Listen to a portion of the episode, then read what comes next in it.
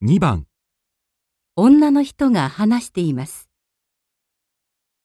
この会は主婦を中心に結成されたボランティア団体です。地域の環境を整えて子どもたちもお年寄りも安心して暮らせるまちづくりを目指しています。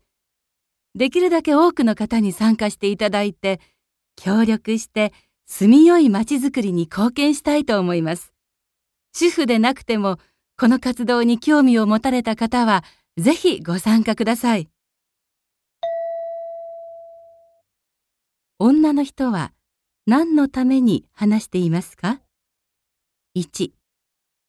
ボランティア団体を結成するため2